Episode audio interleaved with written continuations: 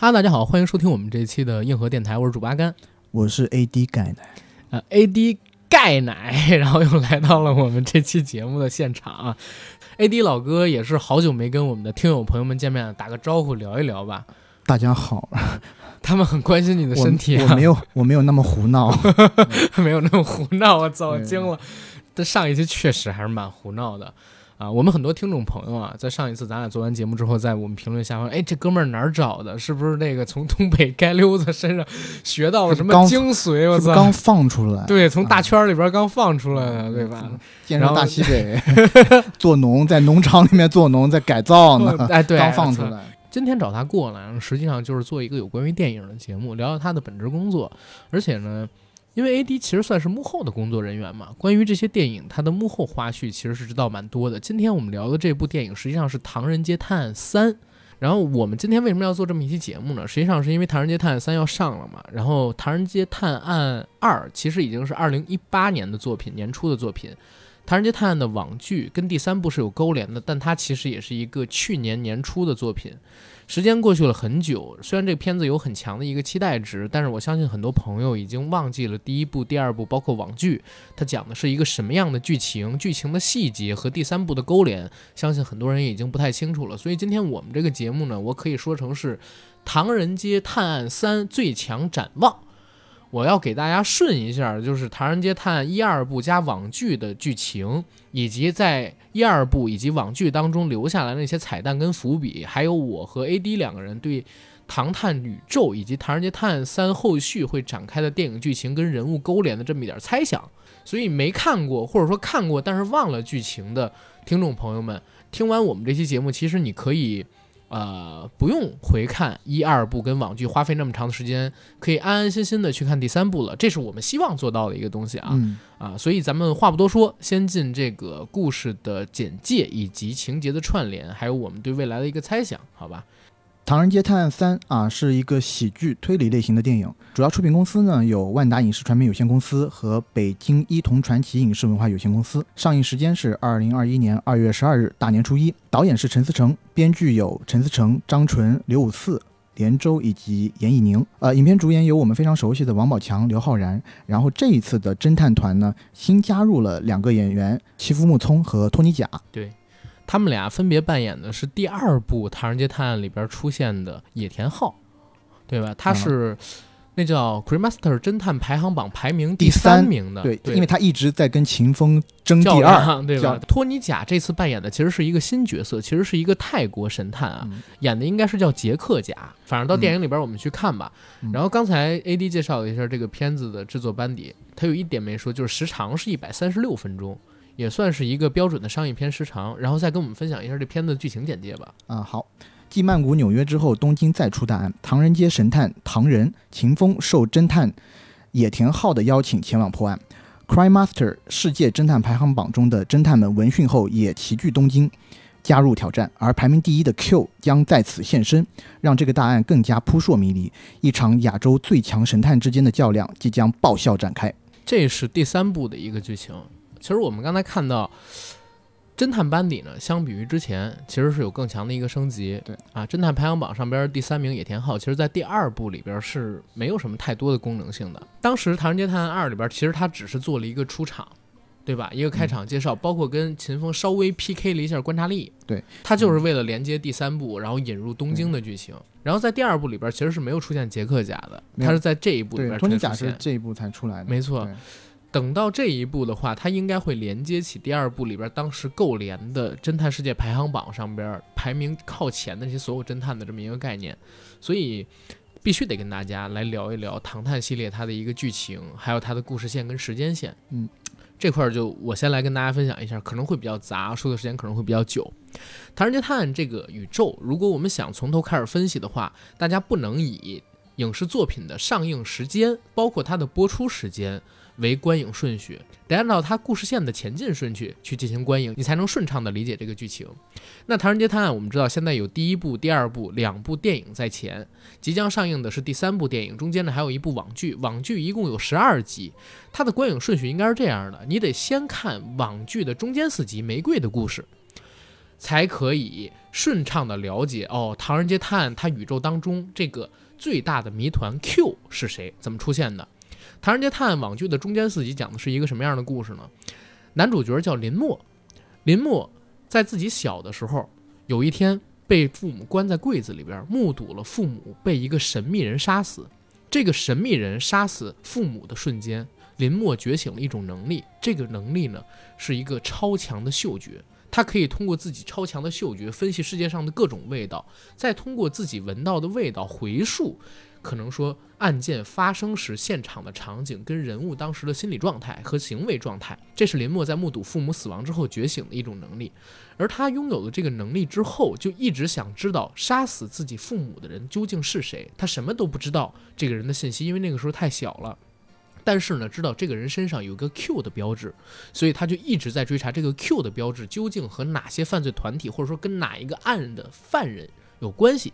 在追寻杀父仇人的这么一个过程当中呢，林默拜了一个师傅，这个师傅所从事的行业呢很特殊，叫清道夫，是专门帮黑道上边的杀手杀完人之后清理尸体、伪造现场的，比如说做成一个意外死亡啊，或者说做成一个自杀的现场。清道夫是罪恶的清扫官。在他成年之后，林默很长一段时间里边都是白天做化学老师，晚上做清道夫，帮这些杀手去处置尸体的时候呢，去搜集有关于 Q 他的资料。在搜集 Q 资料的过程当中，有一次出现了意外，他的师傅呢，呃，被一个叫笑脸的组织黑吃黑解决掉了，因为他的师傅犯了行规。在那之后，林默呢就也把笑脸组织当成了自己的一个仇人去进行追查。在追查笑脸组织和 Q 的过程当中，林默认识了一个女人，这个女人呢是张钧甯，她扮演的那角色叫啥我忘记了。张钧甯扮演的这个女性角色，她是笑脸组织的一员。帮助笑脸组织用自己的美色去勾引男性富豪，跟这些男性富豪成婚。成婚之后呢，再由笑脸组织派人把富豪杀掉，作为遗孀接收这些男性富豪的财产。他是这么告诉林默的，而他也告诉林默说自己是被逼无奈才加入笑脸这个组织。他被笑脸这个组织 PUA、把控、虐待，甚至在自己的身上还纹下了这种纹身。这个纹身的型号是一个类似于 Q。英文字母的这么一个符号，所以在林默看到她之后呢，一方面是震惊于她的美貌，而且动心；再有一方面呢，是觉得这个女人身上有很深的谜团，可能和她自己的杀父仇人、父母仇人 Q 有关系。在跟张钧甯不断的接触过程当中呢，两个人越来越倾心，而且经常会有那种意外推动他们两个人的情感关系向前去推进。他滚了床单，在滚了床单之后，开始无条件的为他做一些事儿。可是随着时间的推移，剧情的推进，林默呢被卷入了越来越多的案件当中，越来越多的疑点都指向了张钧甯这个角色。林默当他发现艾薇这个人很可疑之后，其实也在开始不断的动摇，不断的追查，到最后才发现，哦，原来艾薇接触自己，包括所谓爱上自己，跟他滚床单儿，都是一场圈套。这个圈套是什么呢？原来张钧甯扮演的艾薇就是笑脸组织的老大。真正的幕后黑手，他和林默说的之前自己所有的遭遇都是假的，啊，从来没有发生过，或者说有发生过，但都是为了博取林默的信任，跟林默的爱恋而制造出来的骗局，包括他们俩的相遇、被人追杀，都是一手设计好的。林默也最终查出来艾薇为什么要这样去设计，原来啊，艾薇做了很多次案子，他想通过这一次的案子彻底收手。如果他想彻底收手的话，必须要满足两个条件。第一个条件呢，他有大量的钱，所以这一次的案子，艾薇直接把目标对准了泰国首富的私生子，唯一的私生子。因为他如果做了这个人的老婆，而这个人死掉，他肚里边因为也怀了那个泰国首富私生子的孩子嘛，就可以继承难以想象的财富，他再也不需要做这种勾当去赚钱了。所以为了满足第一个目标，有大量的钱，他把这一次。的目标放在泰国首富私生子上面，而第二个目标是什么呢？他有了钱，又想脱离这个组织，就必须把自己从笑脸幕后老大的身份这个位置上边给挪开，要找一个替罪羊，或者说要把整个笑脸组织倒灭才行。倒灭整个组织听起来实在太夸张，难度也太大，因为组织已经太大了，而且他作为一个幕后首脑，如果下边人知道他要反水的话，他自己肯定也死无葬身之地，所以他就想另外一个方法。他在笑脸组织里边呢，培养了一个深爱自己的男人，这个男人就是张颂文老师扮演的角色。因为张颂文老师深爱艾薇，所以通过艾薇的设计，张颂文呢就成了面儿上那个笑脸组织的老大，而且还为了艾薇犯下了命案。最后被林默他们抓到，成为了替罪羊。当张颂文老师成为替罪羊，最终又死掉之后，相当于张钧甯就和整个笑脸组织没有了关联，成功接收了遗产，成了富婆，也洗清了自己的身份。中间四集的故事就到这儿为止，他只留下了自己淡淡的体香，还有那一夜的回忆给林默。林默呢？也受到了打击，不再敢爱女人，成为了谁先爱上他的里边那个主角，是吧？细说了，细说对，细说细说，这是开玩笑。但确实，这是整个故事的一个起因。它的时间线是在唐探的电影之前，应该是所有的唐探故事都要以这个时间线为最前才行。当林默被艾薇骗了之后，他整个人不是也对爱失去信心嘛？过了很长一段时间灰暗的日子。但是在这段日子里边呢，发生了两个事儿。第一个事儿呢是唐人街涌出了一对神探。在一个叫做“侦探大师排行榜”的软件上边呢，他们俩居然排到了全球第二名。而侦探大师排行榜上边第一名的侦探叫做 Q。林默当知道这个事儿之后，就对这个侦探大师排行榜有了极高的兴趣，也在怀疑这个 Q 到底和自己的杀父仇人，包括跟艾薇身上的那个纹身是不是也有关联？因为他现在已经见不到艾薇了嘛，所以他就想接近唐人街神探，也就是秦风和唐人的组合，就走到了。唐人的办公室，假借拜他为师这个机会呢，去接近秦风他们。这是《唐人街探案》网剧中间四集《玫瑰的故事》的全部内容，也是整个唐探系列作品或者说唐探宇宙它的一个开端。在讲完《玫瑰的故事》之后，我马上就要给大家讲《唐人街探案》电影第一部的剧情。因为王宝强扮演的这个唐人，本活在呃中国广州的某一个农村，本来是一个本分的庄稼人，因为在自己的新婚之夜，发现自己的法妻跟自己的伴郎，好像当时就是伴郎吧，还带着朵花儿，对啊，他们俩偷情，因为他受到的这个同乡的排挤跟嘲笑嘛，在老家这边待不下去了，就背井离乡到了泰国，然后在泰国久居生活，成了泰国的唐人街神探。说是神探啊，其实就是帮人找猫找狗是吧？然后帮老太太过马路之类的帮那个。帮那个呃肖央饰演的唐人街的一个警探叫昆泰，干一些呃偷鸡摸狗的事儿。对，然后也接着昆泰他的这个权利嘛，在唐人街混的其实也还行，因为在唐人街过得还可以，再加上大家都知道穷家富路嘛，出去肯定是报喜不报忧，对家里肯定吹自己在泰国做的特别好，所以当时呢有一远房亲戚叫秦风，他当时报考警察学院啊没成，啊算是高考失利。家里边呢就给了秦风点钱，想让秦风到国外去溜达溜达，散散心，找找自己这个八竿子打不着的表舅啊。听说他在唐人街是神探嘛，跟着他去消遣几天，因为泰国游当时正火。然后这儿有一个前情提要，我必须得跟大家提清楚啊，在剧情的设定里边，秦风的父亲抢了银行，然后被警察给抓起来了。抓起来的时候被秦风给目睹了，这对秦风的性格产生了非常大的影响。然后他父亲为什么去抢银行，其实是一个伏笔，一直都没有解开。而为什么去抢银行，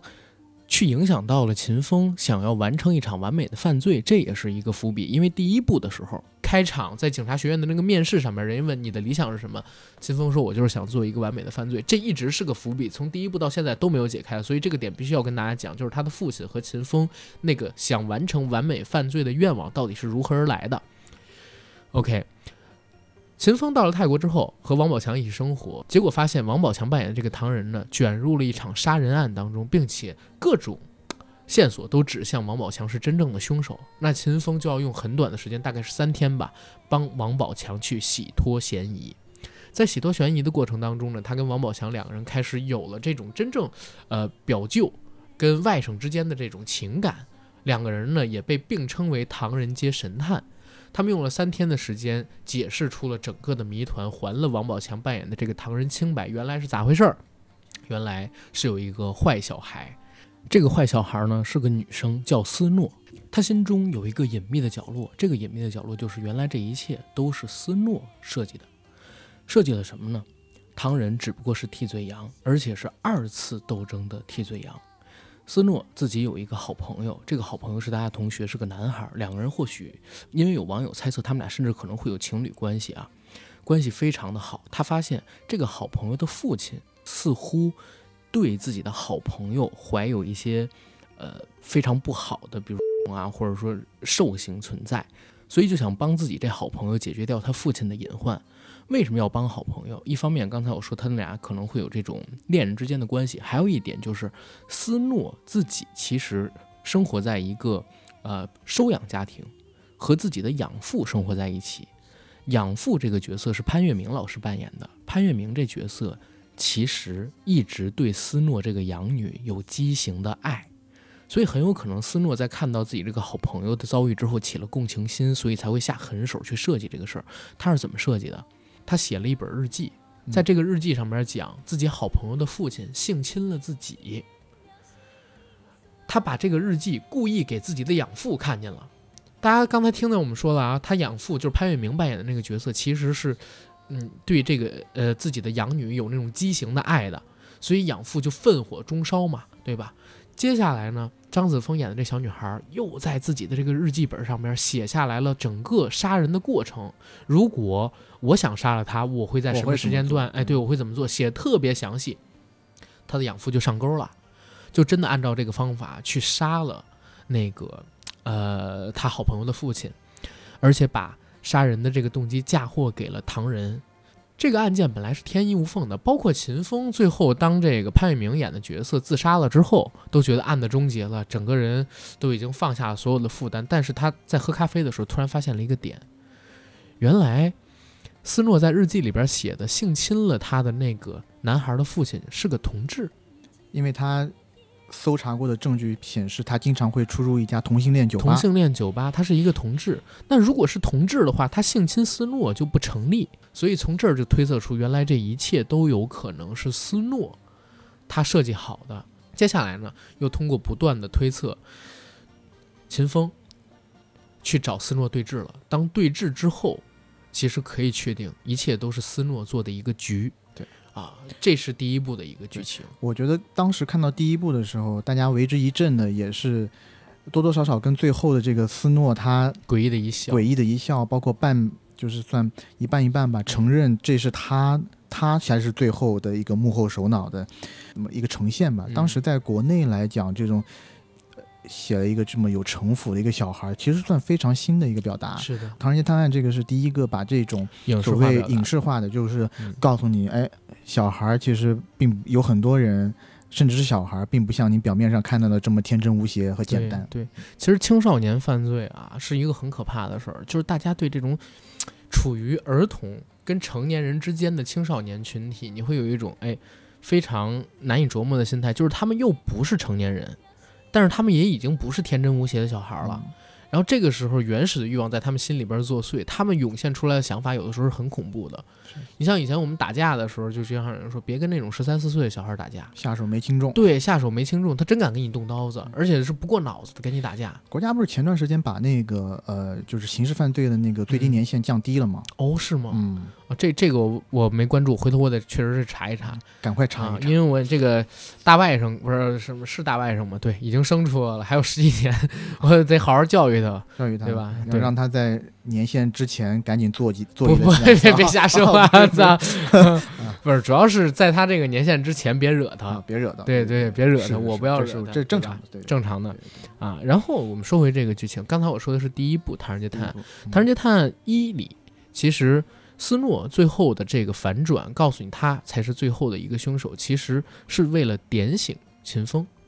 啊，刘昊然扮演的这个秦风开始不说自己想要一场完美的犯罪吗？其实《唐人街探案一》里边，斯诺做的也是完美犯罪，已经算是一个完美犯罪了。而且，呃，我觉得有一点点，因为他其实表达的非常隐晦。如果完全的就说明白了，说这个就是幕后的大首脑，那没错。但你最后其实是没有得到一个一个呃惩罚的，没错没错。所以也只能非常隐晦的来说一说这个。没错，然后这儿还得提一嘴啊，就是我刚才只说的唐人啊，咱俩只提到了就是王宝强扮演那个角色有超强的运气，然后懂点道法是吧？会算命啊，而且功夫还不错，对吧？我们忘了说秦风，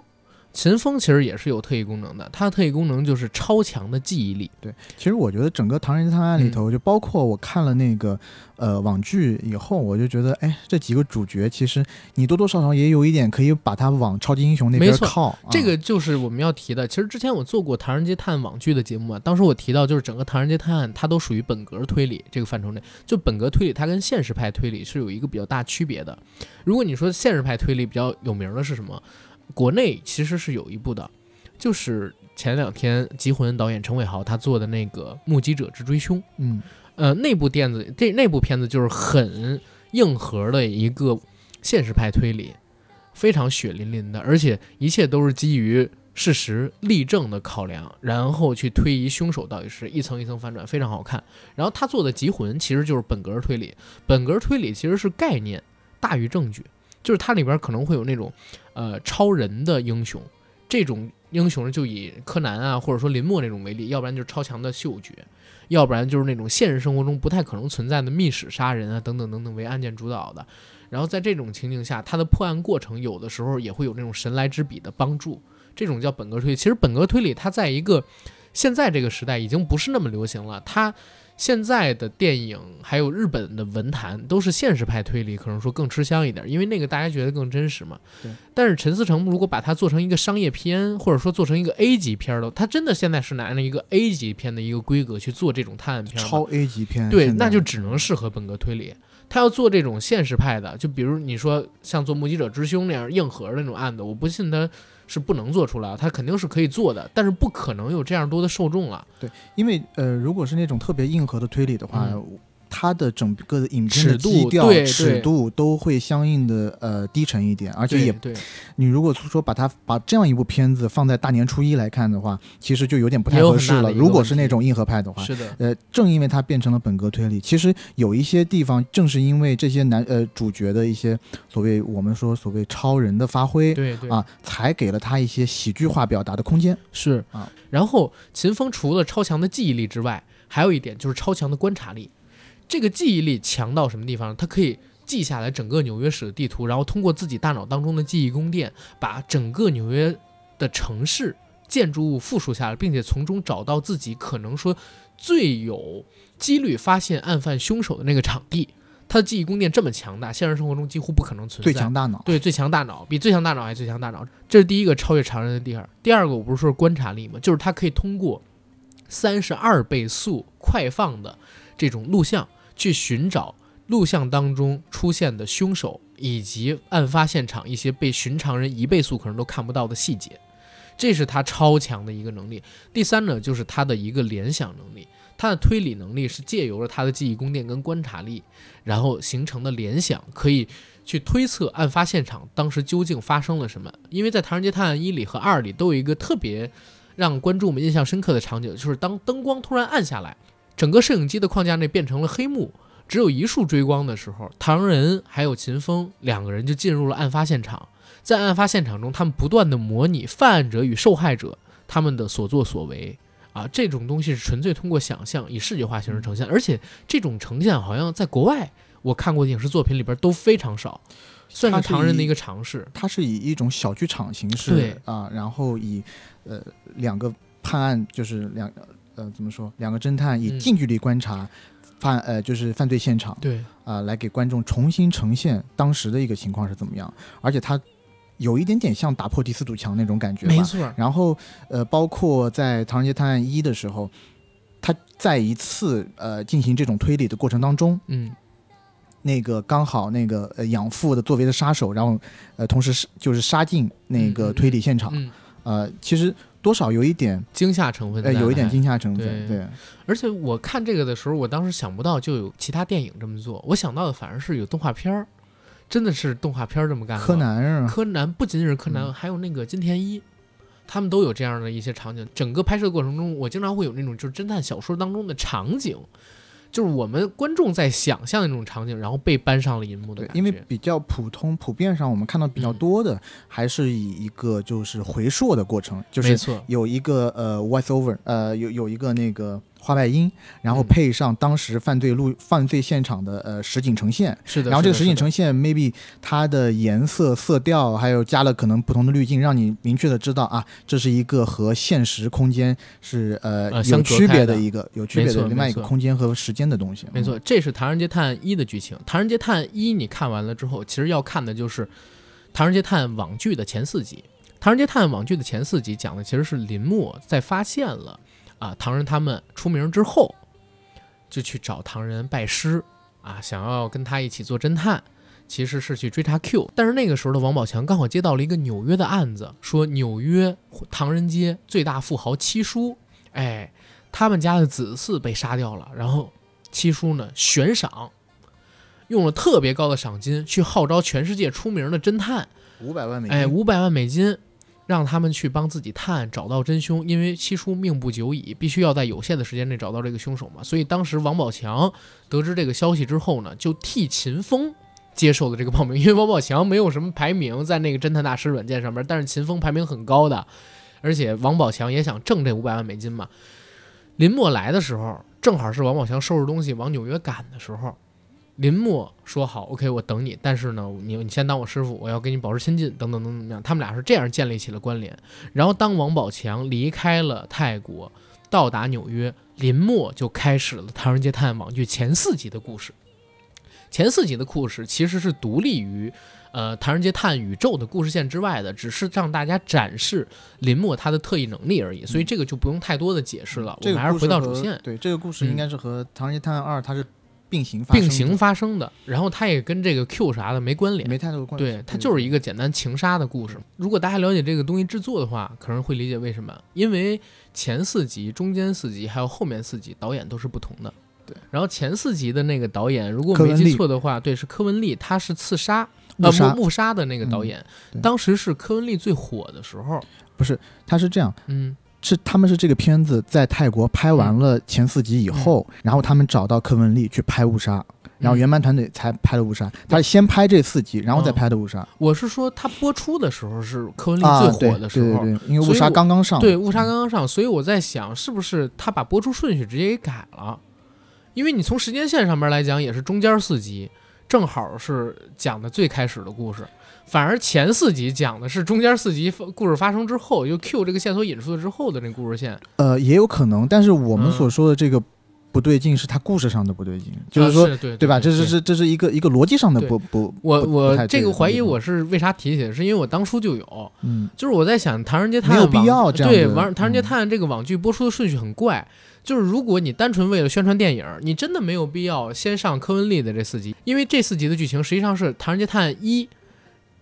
结束之后跟第二部电影并行发生的。但反而中间的那四集是发生在所有唐人街作品之前故事线的内容，你其实应该把中间那四集放最前的。就是顺序播放的话，对更 make sense 一点。所以我会觉得他可能就是为了配合着当时的那个刺杀。啊、误杀误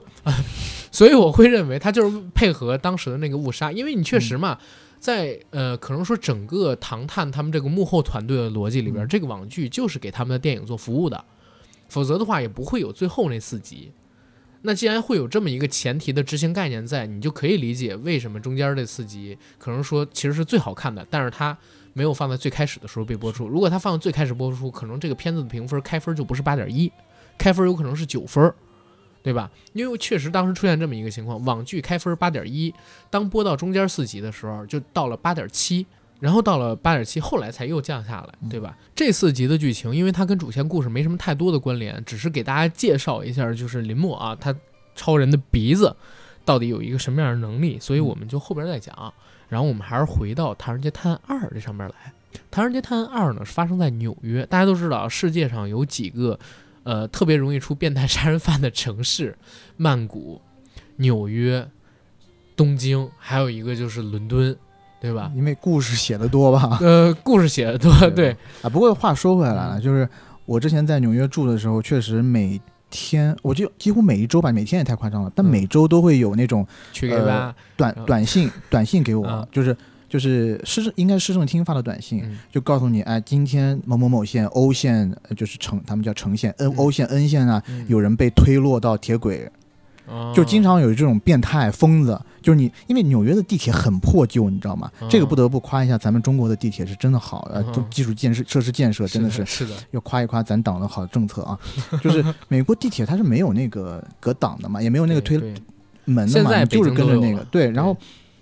去，你如果在那等地铁的时候，就经常会有那种疯子，嗯你在那好好的等，他就把你推下去了是的，是啊的，，所以也可能有点像纸牌屋，纸牌屋，纸牌屋那个段落，对，就特别像，特别像，而且也没有什么监控啊，什么东西，你知道吧？然后底下它，你很多地方，你进到地铁里头就没有信号了，嗯，你也联系不到别人，你甚至都不能打电话，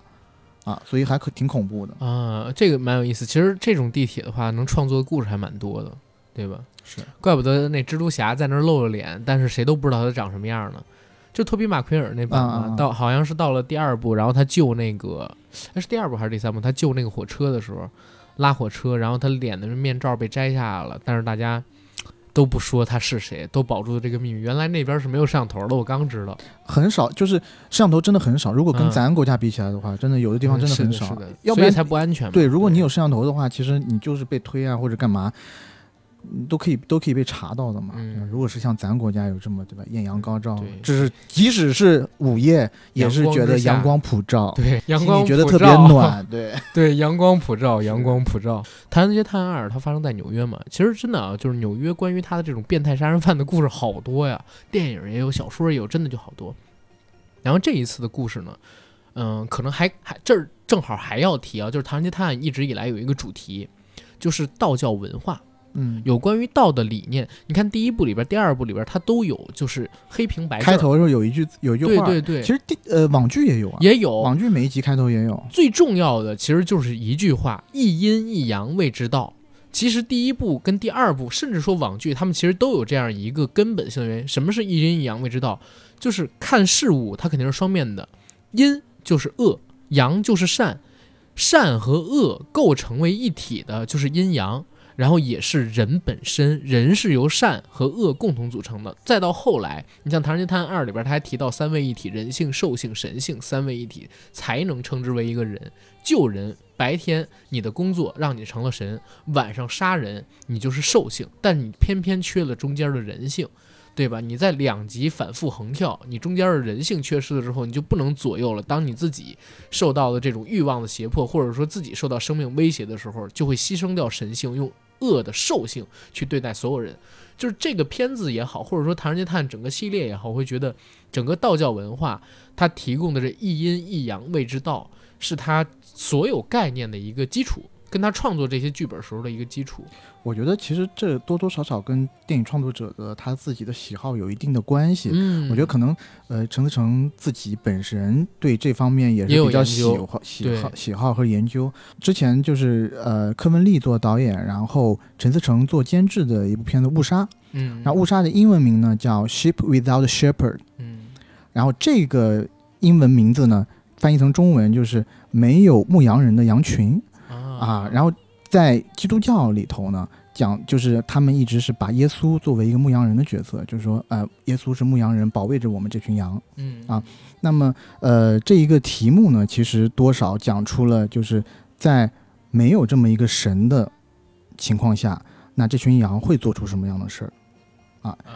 这个是当这个是我我觉得多多少少这个不管是导演就是呃导演层面嘛，对于是一直以来对神对嗯能这么说对宗教对对对对宗教对人性的一些思考吧，没有光芒照射的地方，就是没有主眷顾的地方，人性是怎么样的，对对吧？嗯这个这个概念非常有意思，我真的我好好研究一下。然后，呃，一阴一阳谓之道这个东西真的是贯彻在整个《唐人街探案》系列里边的。你看最后，比如说秦风，他其实已经发现了斯诺，对吧？就是第一部里边那个女孩，她其实是最后可能设计了整个案件，但是她也并没有把斯诺就告到这个警察局里边去，或者说把他抓起来。我一方面是没证据啊，是再有一方面呢，就是他本身就是阴他是不是嘛他干的他虽然干的这个过程可能是嗯。我们我们怎么说？传统意义上来讲，不是一件好事他犯了法，但是他做的这个目的或者他从你的出发点是好的。嗯嗯，它整体的事情，其实它它可能你这个事情它最后产生的影响，嗯怎么说呢，算是好的吧，对能这么说吗？就是你想贯彻正义，有好多种方法，但是你行使的方法是对的还是错的，这个东西本身有待商榷。但是最后的结果是符合绝大多数人对于正这个东西的定义的。他是当时斯诺犯那个，所以他最后没有弄，就是人性本身它不可能是非黑即白的，它肯定是会有一点点中间地带的。那个中间地带就是道了，对吧？就是人本身喽。然后说回第二部的这个剧情，第二部的这个剧情展开，其实就是纽约出现了一个杀人犯。这个杀人犯呢，是不但是杀人，还要取人身上的脏器，心肝脾肺肾，对吧？不断的出现这样命案，其中有一个受害者就是唐人街首富，也是那边黑帮老大了啊，就七叔他的子嗣，应该是他孙子。然后曾江老师呢，他就下了一个令，说不管是谁。啊！现在我找了警察，我也要找其他方式的渠道帮我解决我这个问题啊！我知道现在有一个软件叫《侦探大师排行榜》很火，上边的都是侦探。你们过的只要能帮我找到杀我孩子的凶手，我呢就给你们五百万美金。但是我只有七天的寿命了，大夫告诉我七天之内你们必须得找到，否则我就我也不知道哪个大夫说的这么准啊！但是这种前提是本格推理里边非常要有的，就是一个呃非常卡死的时间限制。对吧？说你们必须要给我找到，不行的话我就没了。然后七天，如果你们找不到，这五百万也就捐出去了，跟你们也完全没有关系。五百万包括他全全部的整副身家，全部捐给教会。嗯。然后大家呢，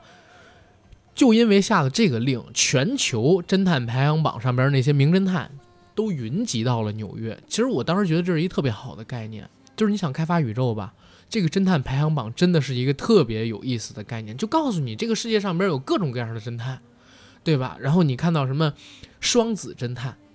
你看到有一个小女孩，特别特别奇怪的光头，光头，光头那个呃双胞胎，印度的侦探，然后学塔罗的那种巫女的这白灵眼，对白灵眼的 这种侦探，还有那个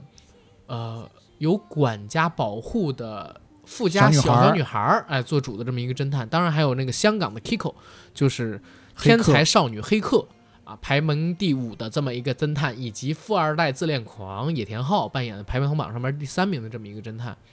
以及第十八名的那个就是肌肉男，浑身抹那个防晒油的那个，对吧？拿着火箭筒那个侦探，他们都到了一起。其实关于他们的故事，当时我一听说，其实当时我一听说，除了电影要正常拍之外，在网剧里边可以拓展到他们的，就是世界名侦探大赛可以做成好多种可以开发的网络剧集，而且呢。因为整体调性，你目前已经知道就是喜剧，加上呃相对而言没有那么硬核的本格推理，它其实完成度是要比一个纯粹的现实派就是硬核推理要容易的。嗯啊，这真是一个非常非常好的一个构画。我不知道陈思成他是怎么想到，很厉害。当这些侦探云集到一起之后，本来呢秦风是对这种挣这五百万没有兴趣，但是他对这种类似于完美犯罪的案子非常有兴趣，就是说 OK 好吧，还是去看一看。看看自己能不能破掉这个案子。通过不断的追查，他们发现哦，有一个人好像是这个案子所有线索指向的疑凶。这个人是谁呢？就是第一部里边昆泰的亲生哥哥宋轶。开玩笑，不能开玩笑，开玩笑，是同一个扮演者，同一个扮演者，肖央老师扮演的宋轶。对，宋轶好像是这几个案子。所有线索指向的疑凶，所以大家都去抓宋义。因为秦风跟唐仁他们两个人，其实在这排行榜上面是最高的吧？可能这排行榜确实比较靠谱。他们俩是最早找到宋义，而且最后也跟宋义成功结合了的。他们俩发现宋义好像并不是这俩案子的凶手，他是收到了 Q 的排行榜第上面第一名的 Q 的指示到了现场的。但这是宋义自己说的。对，这是宋义自己说的。他们俩呢说你应该不是凶手，因为你是右手。写字儿、吃饭，但是呢，杀这俩人的凶手其实都是左撇子。当时他们发现宋轶用的是右手之后，啊，就跟宋轶呢一起去追查这个案子。一方面是还宋轶的真相，一方面是解释，一方面是阻止有更多的人被害。但当他们不断的追查之后，发现凶手把整个纽约市当成了一个法坛，他在寻找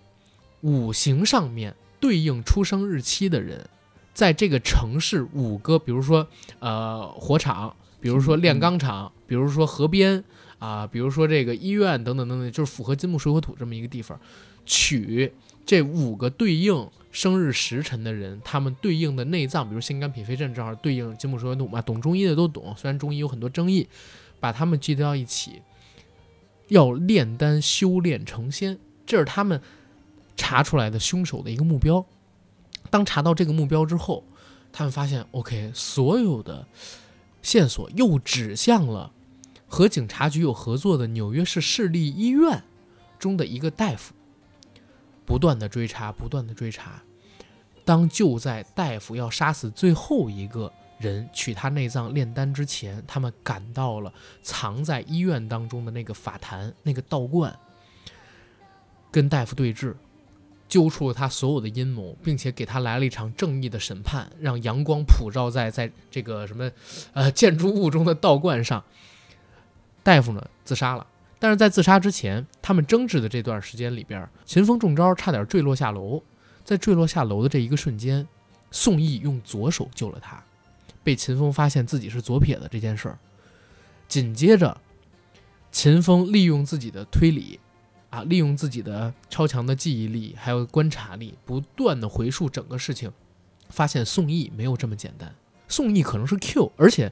他还通过 Kiko。给他提供一些资料，因为 Kiko 尚宇贤扮演的那个角色好像对刘昊然扮演的这个秦风有意思啊。给他提供的资料发现，宋义杀掉了七叔的这个手下，也是他的一亲戚，叫做陆国富。七叔的亲戚啊，叫陆国富。他觉得宋义肯定有非常大的阴谋，就在整个案子完结之后，跟宋义进行了一场深谈，说你为什么要这么做，并且给出自己的解释，说宋义是 Q，他来到美国之后，自己的妹妹被陆国富。拐到了南非去做妓女，因为他妹妹跟他都是非法移民嘛。陆国富这个人经常会把非法移民的女性卖到南非做妓女，做了很多伤天害理的事儿。所以宋义当发现大夫有这个杀人取脏炼丹一个想法之后，就借着这个机会算计了陆国富，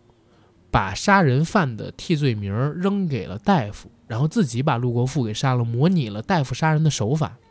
但人呢？尸体其实现在还在他的这后备箱里边放着呢，跟大夫完全没有关系。也实施了一场完美犯罪，也是设置了一场完美犯罪。但是唯一的漏洞就是，宋义他是左撇子，他是发现了秦风在追找自己的时候，故意改成了使用右手。但是因为他确实也关心秦风，秦风当时差点掉下楼的时候，他用了左手，就暴露还是善良，对，暴露了自己。然后秦风呢，当时就跟宋义他们俩说了一段非常有意义的话，说。你用左手救我，正好暴露了你神性的一面。那这个时候，宋义就问我：当时救了你的命，你你就 光想这些事你想到的就光是这些事儿，你是是是兽。对。然后又警告了秦风一句话：说，当你在凝视神元的时候，神元也在凝视你，所以你可以看，但别看太久。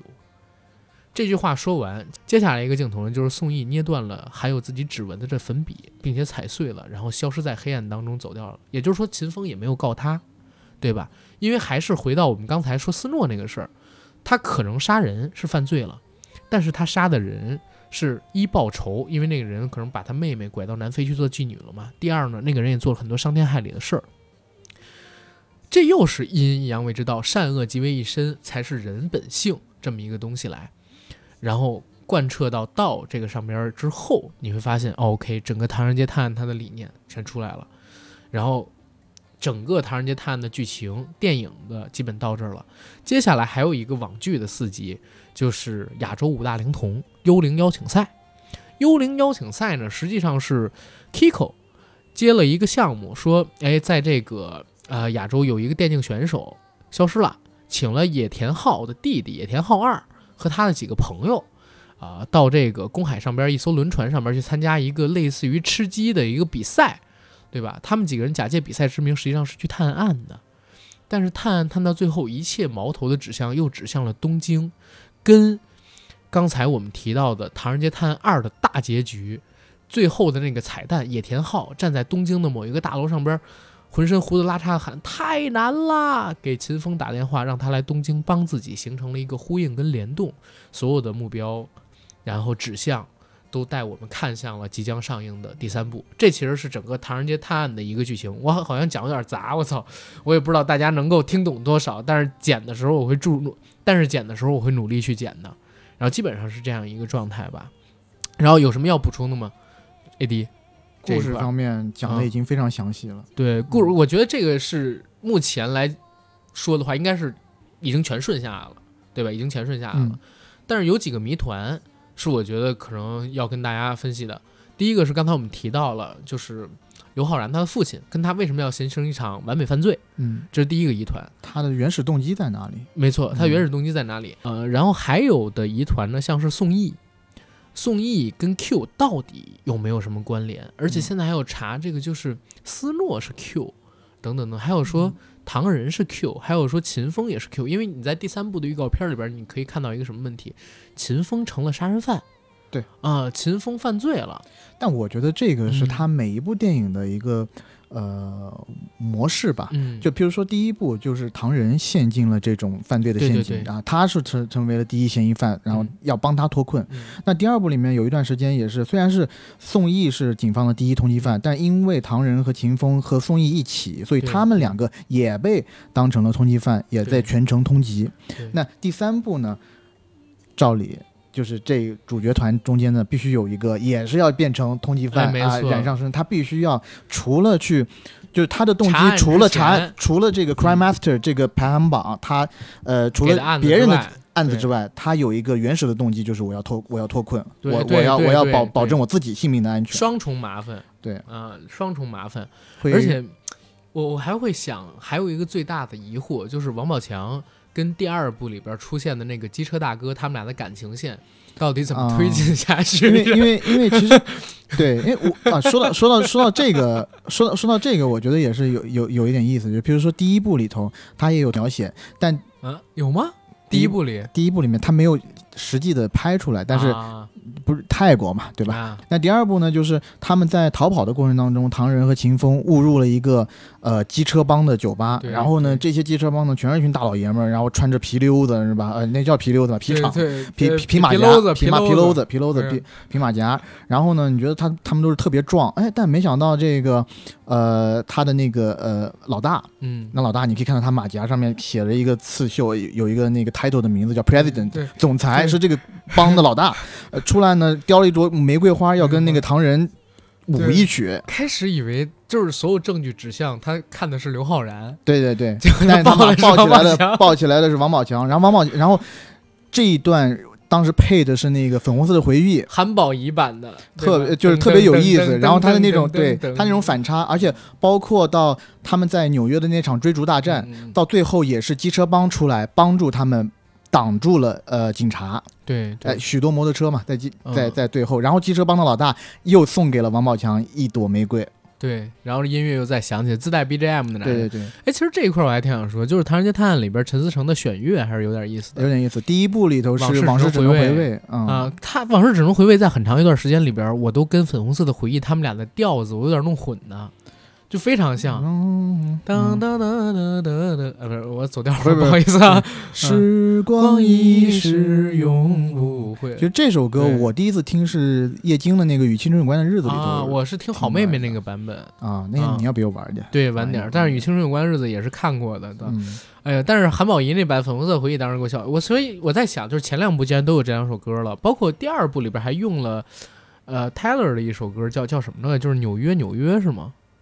第二部里纽约纽约是嗯嗯南征北战他们自己做的不是不是是不是那个不是那个，就是用啊泰勒·斯威夫特的一首歌。啊啊，那我啊我我没有泰。呃那 Welcome to New York。你一下子说 Tyler，我不知道是谁，他妈这么这么亲近 Tyler，我想哎 Tyler 是谁啊？哦好吧，原来是斯威夫特啊！对人你人你好歹把名字说全了我以为是你哪一个，我说我以为你是哪个兄弟呢？可是因为我们太熟了，我给他卖的钙片，他才长到一八九嘛，对吧？？Tyler Tyler 有一八九呢我开玩笑，我也不知道，他肯定过一米八了，，Tyler 有这么高吗？他非常高啊，这段把掐了别播，啊，听起来有点心酸该，应该 听没起来有有。点心酸。应该没有泰勒公司的人听我们这个节目但我但我就想说，关于身高的这个问题讨论的话，就感觉是两个小傻逼的是。我操，我可不是啊，我这里一米八九的大个子，你别瞎说话啊啊。，是是是。然后在这个第三部里边，我其实挺期待，就是他们能用一个什么样的音乐的。包括第三部，你可以看到，就是因为第二部我刚才讲它做升级嘛，嗯就是第一部的时候，你明显看到投投，因为第一部你明显能看到投资成本不高，可能也就一元左右的这么一个级别。甚至可能都不到一个亿吧。我觉得七八千万也能做出来，就看片酬什么的了。嗯，具体不太清楚，但它直直直速是很很不错的，没错它的 quality 还是不错啊，的。最后做出不错，但是嗯到第二部的时候就已经变成一个华语片里边的 A 级制作了，对吧？对，当时应该是在纽约拍了很长时间，然后纽约整个摄制组，因为你知道，如果一个摄影团队去国外拍的话，嗯尤其是去美国，嗯，你必须得遵从美国那边的法律嘛。没错比如我们，你比如说在国内拍，对吧？你嗯昼夜三班倒什么的，而且还不享。受退税，对，如果在纽约拍的话，哇，如果在美国拍的话，那些那些工会的人员，WG 就是这些演员工会啊，这个工会那个工会，他一天就那么几个小时给你工作啊到点儿了就得下班。而且当时陈思诚说第二部成本最高的是啥？就是他是当时封了一段路，封了一嗯段路，然后在上面开马车嘛，不是驾马车嘛，驾马车，对，对，然后请的这些车都是群演来的，然后这部分的成本好像一天，总共是拍了三天，这三天就花了多少钱我忘记了，就是数百万美金，就是他最贵的一场戏，是为了这一场。而到了第三部里边，其实成本是变得更贵的。嗯目前我们知道的有几个消息，第一个贵的地方是在哪儿？它的拍摄设备贵。陈思诚全程租用了 IMAX 摄影机，全球只有四台，光这个摄影机的成本就是数以百万美元计的。然后呢，它也是全片有 IMAX 格式的这么一个片子，对吧？我反而当时看到这个片子的资料的时候，我很震惊，就是国内居然有这样的全片用 IMAX 画幅拍的电影，当然还有一个是八百啊，对对。原生 IMAX 是对原生 IMAX 对你这之前其实除了国内，就国内除了八百以外，嗯。其实在国外真正用这种摄影机拍的，呃，我们能想到的除了诺兰，除了诺兰好像还啊没有，好像真的没有，啊我知道好像没有。迈克尔贝的《变形金刚五》好像也是用 IMAX，全程吗？不是吧？我我记得它是有一个小，时的那个 IMAX 画幅，嗯，但无所谓了。无所谓了，很烂就是很很厉害。而且为什么我说我当时知道这个时候很震惊啊？因为这个片子它原定是要比八百上映早的，嗯，对吧？八百现在已经上映了嘛，就可以说了，对吧？对，嗯，八百当时因为延期了嘛，这个片子是要在二零二零年初上的，它比八百那个时候定的上映日期要早，所以当时的宣传都是拿它做第一部中国上映的 IMAX 全画幅的电影全程的这么一个片子去介绍的。所以这哎这块还得说呢，就是我们的听众如果要去看这部电影，一定要去 IMAX 影厅看，就是只有 IMAX 影厅才能看到全片的全貌，其他所有的影院。所有的播放设备放出来都是裁切画幅，对吧？都要少百分之二十六的画面内容。这部电影是跟 IMAX 有一个非常深度的合作的绑定的，就是你离开 IMAX 影厅肯定看不了这么多的内容。然后说说回这个片子里边去啊，就是他这部戏，你光看我们刚才说到的他的一个呃拍摄的这么一设备成本就很多。嗯，另外还有一个什么？这次是全部剧组，然后到日本去拍摄，而且他们时间点赶得很好，是在一九年嘛，对吧？然后在日本拍摄的时候，还请了几个相对而言很大牌的日本演员。对。其实演员这回事儿在第二部里头就已经有升级了，他大反派是 Michael Pitt。Michael Pitt 对于我觉得对于喜欢美剧的观众，呃，应该是很有名了。你你说的是美剧吗？我嗯当时看到他的时候，我第一是反应是心都碎了。就是我我是看他的那个 Dreamers，西西蒙巴黎是吗？对嗯，那个时候他是他是那样的，他是最近有点发福，年纪也大了。我第一次看他的戏是那个《大象帝国》，我不知道你看没看过《看大象帝国》的那个美剧一系列。嗯然后他后面也拍了斯嘉丽·约翰逊那版的那个呃《宫壳机动队》，他是也是演个大反派。哦，对对对，啊是他演的，是他演的。对，其实他呢，当时我第一次看到在《大新地大西洋帝国》里的出演的话，我就觉得特别帅气、嗯啊。然后那个时候是零九年吧，第一季。嗯，嗯，但是怎么说呢？就在第二部戏里头，然后我们也看到了欺负欺负木通。对对啊，这都算是国际上的大牌吧。嗯虽然讲我呃，可能 Michael Pitt 在国外，尤其在好莱坞不能算是一线嗯，啊，这个是实实际客观上来讲，聪跟三浦友和在日本的影响力还是很大的。对，嗯所以第三部的阵容是又是大大加强。对对，就是我自己啊是很期待这个三浦友和的演出。你知道三浦友和有一个外号叫什么吗？嗯，就是日本赵又廷，就是他娶了女神，啊啊，知道？我以为你说什么演技方面 不的不，不不不是不是，他他是那个年代的。他是那个年代的赵又廷嘛，就是娶了女神的嘛，嗯对吧？你知道最近那个圆圆姐在 B 站上边开了个账号，嗯，然后赵又廷没有出现在镜头里，但永远出现在了整个视频里，就是全部人都在骂赵又廷。高圆圆这个视频里边，所有人都在骂赵又廷。是，就当时三浦友和就是现在的赵又廷。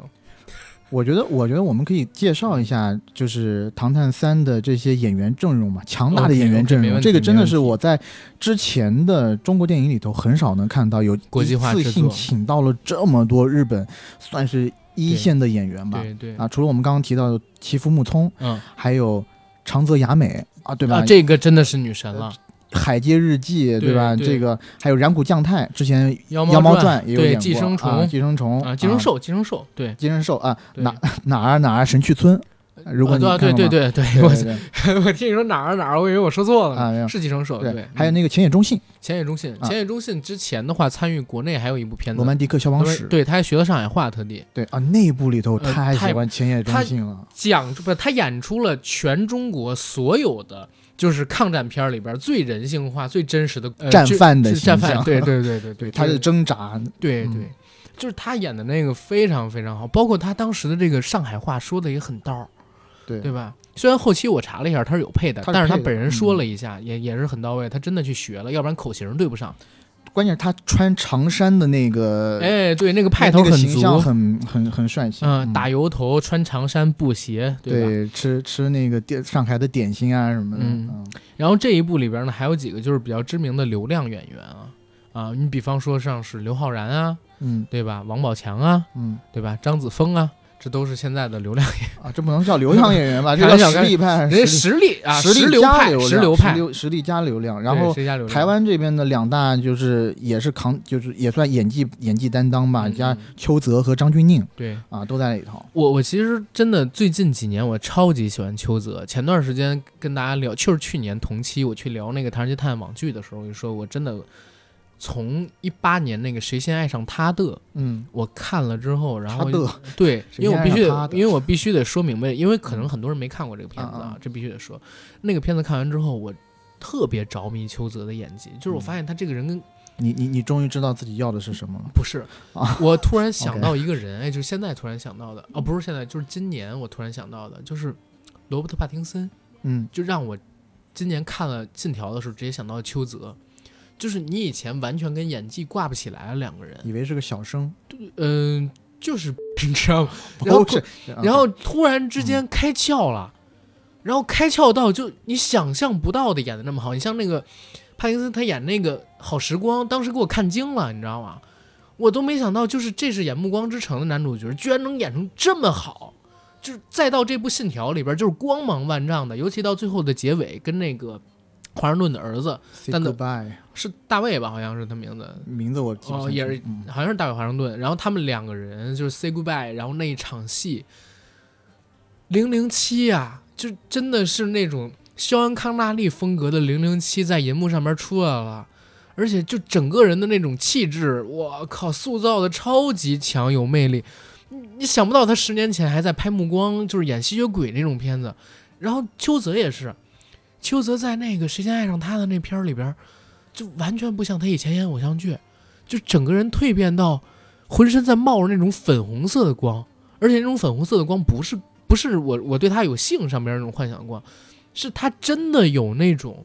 能让你感觉到爱的那种光。他在里边演一个失去爱人的人嘛，对吧？哦，然后我我还记得那个，你知道一万年有多久吗？当一个人不爱你的时候，每一天都是一万年。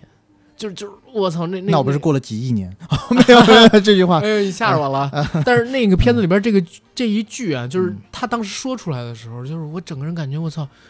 梁朝伟在那个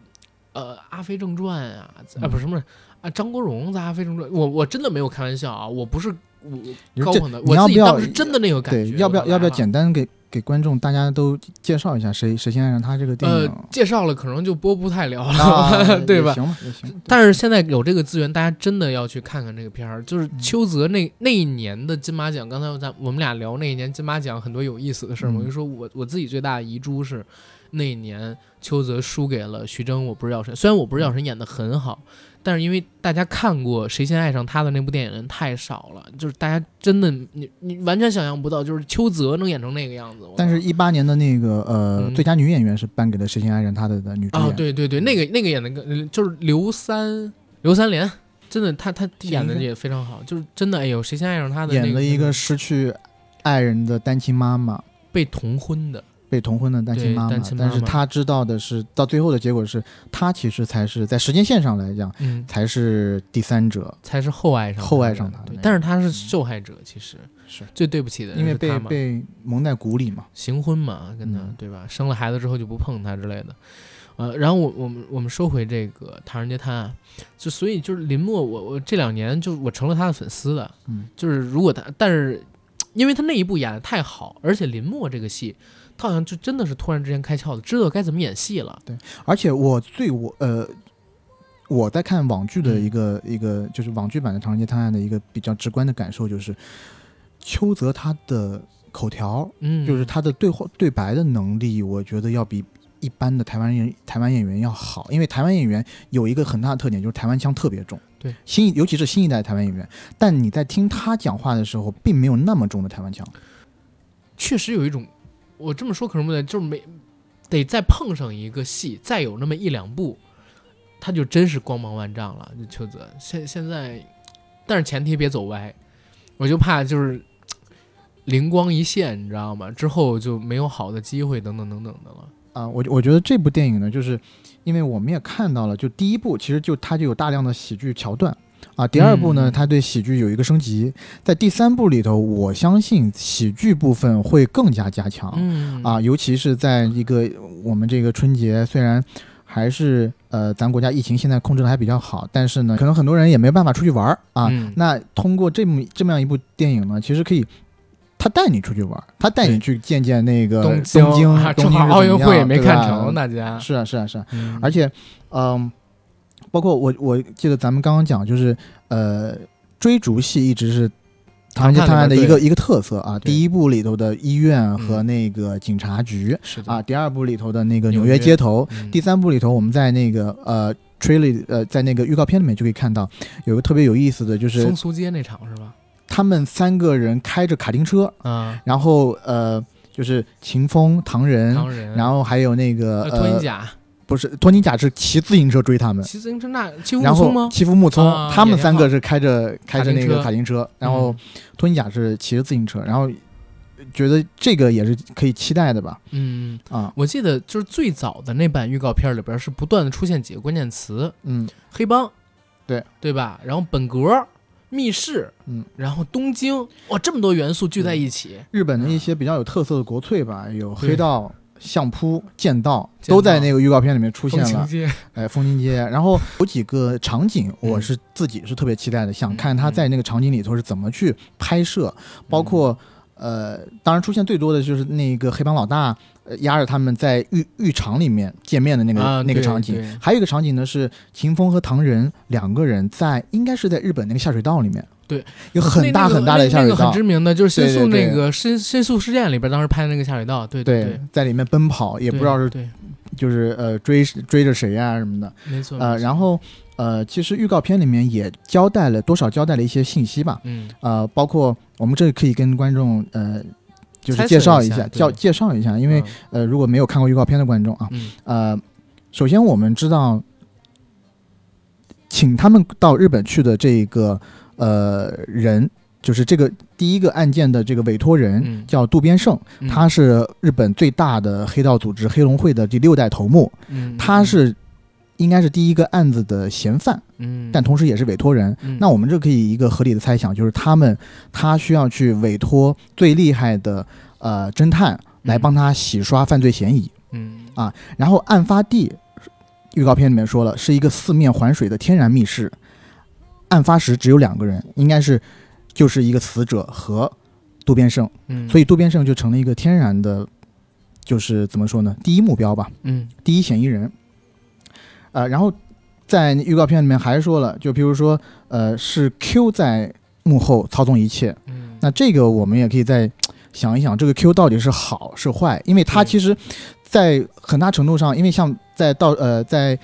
呃《唐人街探案二》里头，其实 Q 是相当于是帮了一些忙的吧，是帮了一些，是帮。了一些忙的。但是在林默那条线里边，他又跟他又跟那笑脸组织又多少又有沾点关联系，或者说笑脸组织那个 Q 到底是不是这个 Q，他又是疑团。对，是然后呃，借由野田昊的口，野田昊不是说在一嗯一在在戏里面说，呃，这一次他们分工明确，嗯，秦风主要就负责密室案件，而野田昊的职职责就是负责找出 Q。嗯，那如果这么说的话，其实可以怎么说？可以可以呃可以猜一下，猜一下，可以可以可以排除秦风和野田昊，他们俩肯定不是 Q，对应该大概率不是 Q 吧？对，而且他还说还有后援部队，后援部队就是我们讲的这些 Pico 啊、对林，默呀，包括 Ivy 呀，还有斯诺呀，对，他们都是。他们都会给他们呃怎么做。而且第二部里呃就是喜剧喜剧这一点，我觉得是特别